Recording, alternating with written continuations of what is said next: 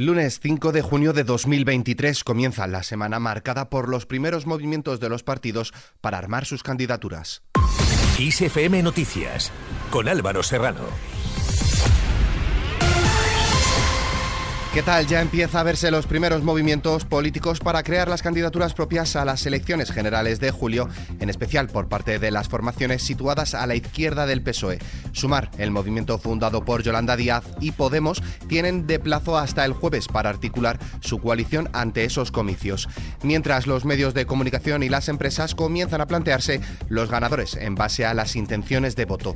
Por un lado, el Partido Popular ganaría con holgura las elecciones del próximo 23 de julio y rozaría la mayoría absoluta con Vox, según las primeras encuestas de pre-campaña del Gabinete de Estudios Sociales y Opinión Pública para Prensa Ibérica que ha avanzado este domingo el periódico. El Partido Popular ganaría los comicios con el 30,7% de los votos y de 126 a 132 escaños, mientras que el PSOE se quedaría con el 27,6% de los sufragios y entre 104 y 110 diputados.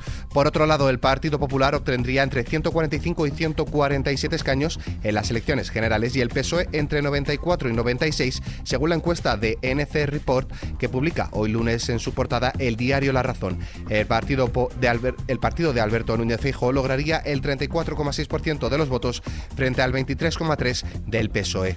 Por su parte, los políticos comienzan a hacer pre-campaña o continúan con la campaña que llevamos viviendo desde hace varios meses. La vicepresidenta tercera del Gobierno y ministra para la Transición Ecológica y el Reto Demográfico, Teresa Rivera, ha lamentado los ataques personales a Pedro Sánchez y la forma de hacer oposición desde medios y Parlamento, señalando que se insulta, miente y desprecia. Por otro lado, el dirigente de Izquierda Unida y secretario general del PCE, Enrique Santiago, ha asegurado que la unidad de la izquierda por sí sola no sirve y que es necesario construir propuestas de forma respetuosa, amable y sin usar, dice, a los medios de comunicación durante los procesos de negociación.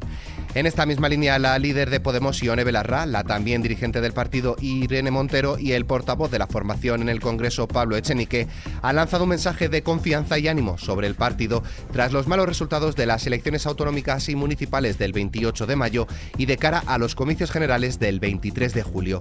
Cambiamos de asunto. El secretario de Estado de Medio Ambiente, Hugo Morán, se reúne con la delegación de parlamentarios alemanes que han viajado a España para conocer la situación del Parque Nacional de Doñana por la sequía y los cultivos de fresas. El gobierno central ha acusado este domingo al presidente andaluz, Juanma Moreno, de tener una conducta temeraria porque sabía, dicen, que ponía en riesgo al sector de la fresa con la proposición de ley sobre regadíos en el entorno de Doñana, ya que hubo una amenaza de boicot de las comercializadoras con la primera iniciativa en 2021.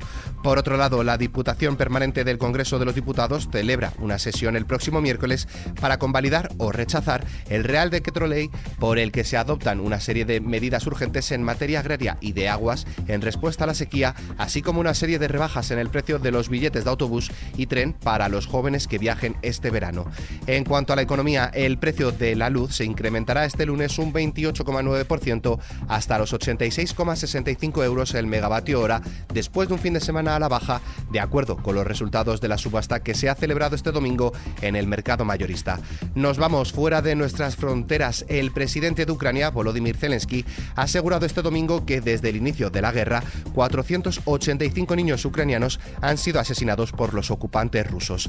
Más cosas, el ministro de Interior francés, Gerald Darmanin, ha anunciado este domingo que el próximo martes se desplegarán 11.000 policías y gendarmes en respuesta a una nueva jornada de protestas contra la reforma de las pensiones. Pasamos al tiempo. Se espera que la inestabilidad continúe afectando la mayor parte de la península con nubosidad de evolución diurna que dejará chubascos y tormentas casi generalizados en buena parte de la península y en ambos archipiélagos, aunque será más acusado en el interior de la península, donde pueden ser localmente fuertes. En cuanto a las temperaturas, no habrá grandes cambios. Terminamos con una carrera que forma parte de las acciones de nuestra iniciativa Kiss the Planet. La carrera por el medio ambiente de Corran es un evento deportivo, participativo, festivo y solidario que celebramos desde 2011 con el objetivo de promover valores de respeto al medio ambiente y la naturaleza, así como fomentar un estilo de vida activo y saludable. Te esperamos el domingo 11 de junio en la Casa de Campo de Madrid, así que no te olvides de inscribirte en nuestra web kissfm.es. Con esta iniciativa nos despedimos, pero la información continúa puntual en los boletines de XFM y como siempre ampliada aquí en nuestro podcast XFM Noticias. Con Antonio Alfonso Hernández en la realización, un saludo de Álvaro Serrano, que tengáis muy buen inicio de semana.